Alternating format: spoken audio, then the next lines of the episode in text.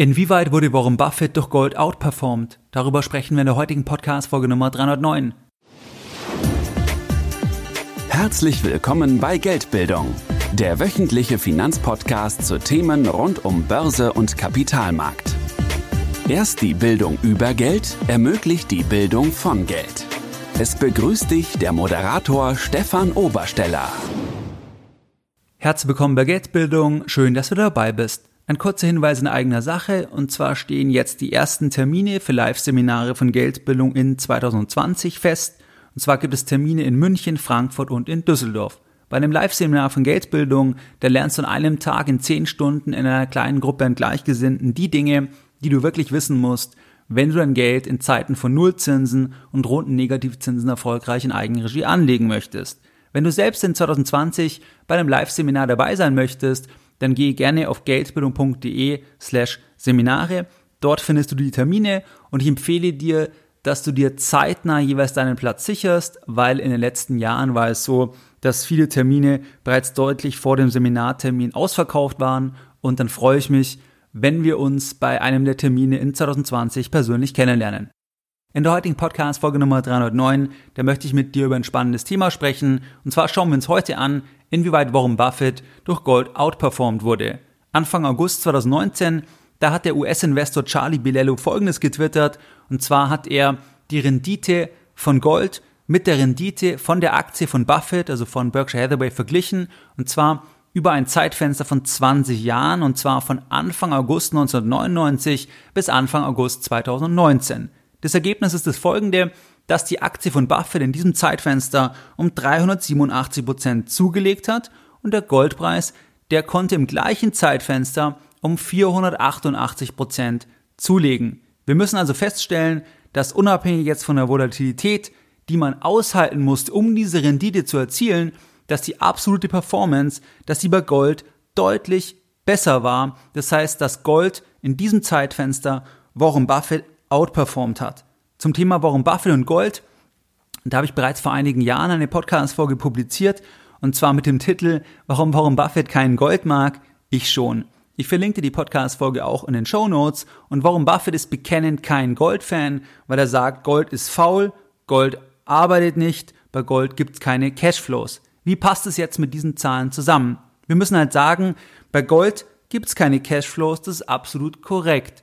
Wenn ich jetzt Münzen, wenn ich Barren in ein Schließfach lege, ich mache das Schließfach zu und ich schaue 20 Jahre später wieder rein, dann haben sich die Münzen nicht vermehrt, die Barren haben sich nicht vermehrt, es liegt weiterhin genau die gleiche Anzahl im Schließfach und ich kann als Anleger nur dann Geld verdienen, wenn 20 Jahre später der Markt sagt, dass das, was ich im Schließfach habe, dass ich dafür heute mehr bekomme, dass ich mehr dafür bekomme. Nur dann kann ich Geld verdienen. Das heißt, ein Value Investor wie Warren Buffett der tut sich unheimlich schwer, einfach ähm, Gold zu bewerten, ein Gefühl für Gold zu bekommen, weil ich eben keinen Cashflow bekomme. Wenn wir das vergleichen mit einem Unternehmen, dann ist es bei Buffett ja so, dass er ein Unternehmen kauft und das macht dann aus seiner Sicht Sinn, dieses Investment, und er ist dann nicht abhängig davon, dass ein anderer dafür mehr bezahlt. Das heißt, er kauft ein Unternehmen, weil er sagt, das, was ich für die erwarteten zukünftigen Cashflows auf den Tisch legen muss, also der Preis, das liegt deutlich unter dem Wert, den er in den Cashflows sieht und dadurch macht es für ihn Sinn.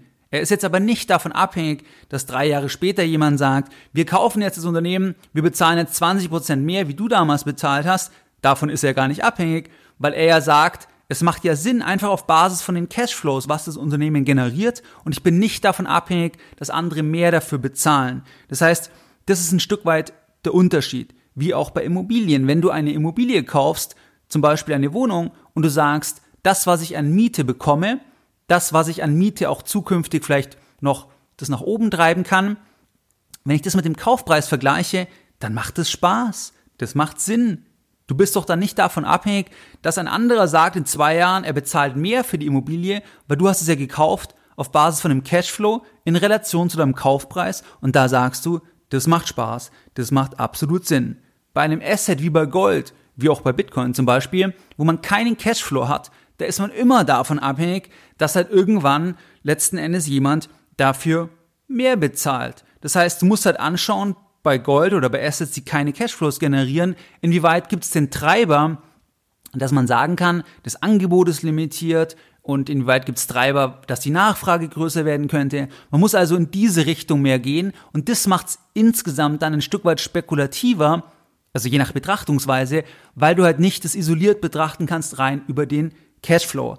Das vielleicht nochmal als Hintergrund zum Thema, warum, warum Buffett kein Gold mag. Ich aber, wie gesagt, schon. Ich verlinke dir da auch die Folge von vor über zwei Jahren nochmal zu diesem Thema. Wenn wir jetzt einsteigen, dann hat Gold in diesem Zeitfenster Buffett deutlich outperformed. Wenn wir uns jetzt mal anschauen, den Goldpreis, und zwar vom 6.8.1999, dann lag dort die Feinunze bei 255 US-Dollar. 20 Jahre später, da lag die Feinunze dann bei ca. 1500 Dollar. Das kommt dann einem Anstieg von 488 Prozent gleich. Wenn wir uns jetzt die Aktie von Buffett anschauen, und zwar Berkshire Hathaway, die Anteilsklasse A, also diese, diese erste, diese originäre Anteilsklasse, wo der Preis sehr, sehr hoch ist, je Aktie, dann lag dort der Preis am 6.8.99 bei circa 64.000 US-Dollar. 20 Jahre später, da lag die Aktie bei über 300.000 Dollar.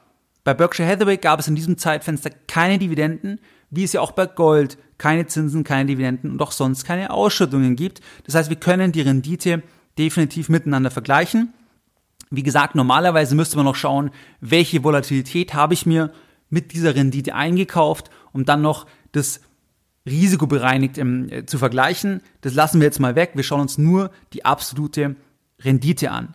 Wenn wir uns einfach mal ein anderes Zeitfenster anschauen, wir können uns ja darüber streiten, warum denn genau dieses Zeitfenster, was bedeutet es eigentlich, kommen wir gleich noch dazu. Aber wenn wir uns einfach mal anschauen, die letzten zehn Jahre so gesehen, und zwar vom 1.12.2009 bis zum 2.12.2019, der erste 2019 war ein Sonntag, deswegen der zweite 2019. Dann können wir feststellen, dass der Goldpreis in diesem Zeitfenster um 22,3 Prozent zugelegt hat. Wenn wir uns jetzt die Aktie von Buffett anschauen, dann hat die im gleichen Zeitfenster um 229 Prozent zugelegt. Das heißt, die Aktie ist gestiegen von etwas über 100.000 Dollar auf über 330.000 US-Dollar. Das heißt, in diesem Zeitfenster, in diesen zehn Jahren, sieht es völlig anders aus.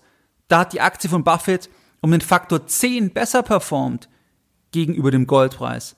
In diesem anderen Zeitfenster, da lag Gold deutlich vorne. Jetzt ist die Frage, was bedeuten diese Betrachtungen eigentlich? Was kannst du daraus ableiten für dich als Privatanleger? Hier ist ganz wichtig, dass je nachdem, was mein Ziel ist, wenn ich jetzt etwas verkaufe im Finanzbereich, das heißt, wenn ich Immobilien verkaufe, wenn ich Gold verkaufe, wenn ich einen Aktienfonds habe, wenn ich eine Vermögensverwaltung habe, ich habe einen eigenen Fonds, ich habe dort meine ähm, Rendite, je nachdem, was ich anbieten will, je nachdem kann ich einfach die Vergleiche entsprechend wählen. Ich habe hier unglaublich viel Spielraum, weil, wie du siehst, die Ergebnisse können völlig anders ausschauen. Wenn ich jetzt dir Gold verkaufen würde, oder das mein Ziel wäre, dann konzentriere ich mich jetzt mal auf diese 20 Jahre. Dann sage ich halt, okay, in diesem Zeitfenster da hat Gold sogar den Star-Investor Warren Buffett aus den USA deutlich outperformed. Das weckt dann so ein Stück weit bei der anderen Seite irgendwie das Gefühl, dass es auch vielleicht in Zukunft so sein wird, dass es ja ein super Investment ist, weil das war ja da viel, viel besser. Und hier ist einfach wichtig, ich kann mir das immer so wählen, wie es einfach meiner These nützt, wie es meine These auch stützt, so gesehen. Und das ist ganz, ganz wichtig, weil jetzt bei der Betrachtungsweise von diesen 20 Jahren, da ist der Startpunkt halt schlecht für Aktien, weil es auf dem Höhepunkt ist, letztlich von der Dotcom-Blase und danach ging es erstmal nach unten. Das heißt, der Startpunkt ist halt ein bisschen kontra Aktien. Wähle ich den Startpunkt ein bisschen anders, dann sieht sofort wieder anders aus. Das heißt, wann immer du solche Vergleiche liest, sei es jetzt zwischen verschiedenen Aktien, zwischen Fonds, ähm, im Vergleich zu Edelmetallen, im Vergleich zu Immobilien, dann denke immer daran, dass es einfach immer so ausgewählt wird, was auch legitim ist übrigens, ähm, dass die eigene These halt gestützt wird, weil wenn jemand Gold verkauft, dann wird er nicht ein Zeitfenster zeigen, wo Gold extrem schlecht performt. Wenn jemand einen aktiven Fonds hat, dann wird er nicht ein Zeitfenster zeigen, einen Vergleich zeigen, wo das total schlecht aussieht in den Marketingunterlagen und es ist ja auch legitim. Das heißt, du kannst da auch nicht erwarten, dass jemand, der ein bestimmtes Asset dir anbieten will, dass er dann Sachen zeigt, die dem eigenen Asset widersprechen. Wobei letzten Endes muss man es ja auch anders sehen, dass dass Leute denken ja, weil jetzt das so und so war, also weil das in der Vergangenheit jetzt sehr, sehr positiv war, dass es auch in Zukunft so sein wird. Und hier ist halt auch wichtig, das ist halt das Thema Siegerfonds, Siegeraktien, Siegerassets. Nur weil etwas in diesem Zeitfenster so gestiegen ist, das heißt nicht, dass es deswegen für die Zukunft besser ist letzten Endes von der Performance. Teilweise ist es ja so, dass wenn Sachen in der jüngsten Vergangenheit, in den letzten fünf Jahren, sechs Jahren, acht Jahren, zehn Jahren nicht so gelaufen sind, dann kann es ja gerade ein Grund sein, hinzuschauen. Bei der Vermarktung von Finanzprodukten, da ist aber einfach immer die, die Performance der jüngeren Vergangenheit wichtig. Oder halt je nachdem, wenn ich jetzt sage, in Crashs ist Gold gut oder was auch immer meine These ist. Hier ist einfach wichtig, ich kann immer das Zeitfenster so wählen, ich kann immer die Vergleiche mit einem anderen Asset so wählen, dass ich am Ende meine These auch unterstütze.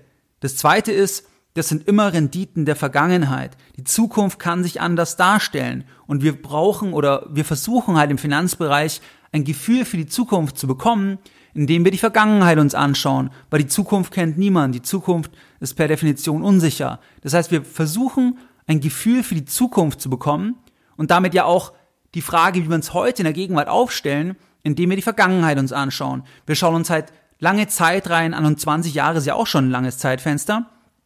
Aber da ist halt immer dann der, der, der Punkt, wann ist der Startpunkt und wann ist der Endpunkt. Also das ist halt immer ein Stück weit willkürlich. Jetzt kann ich halt sagen, ich schaue mir noch längere Zeit rein an und so weiter. Aber es ist halt wichtig, die Vergangenheit ist vergangen und keine Garantie für die Zukunft. Ja, bei Aktien, da gibt's halt Treiber, warum Aktienpreise à la long jetzt so das Weltportfolio wahrscheinlich steigen sollte weil wir das Thema Inflation haben, Bevölkerungswachstum, Menschen äh, streben nach Verbesserung und so weiter, was dann letztlich die Wirtschaftskraft global treibt.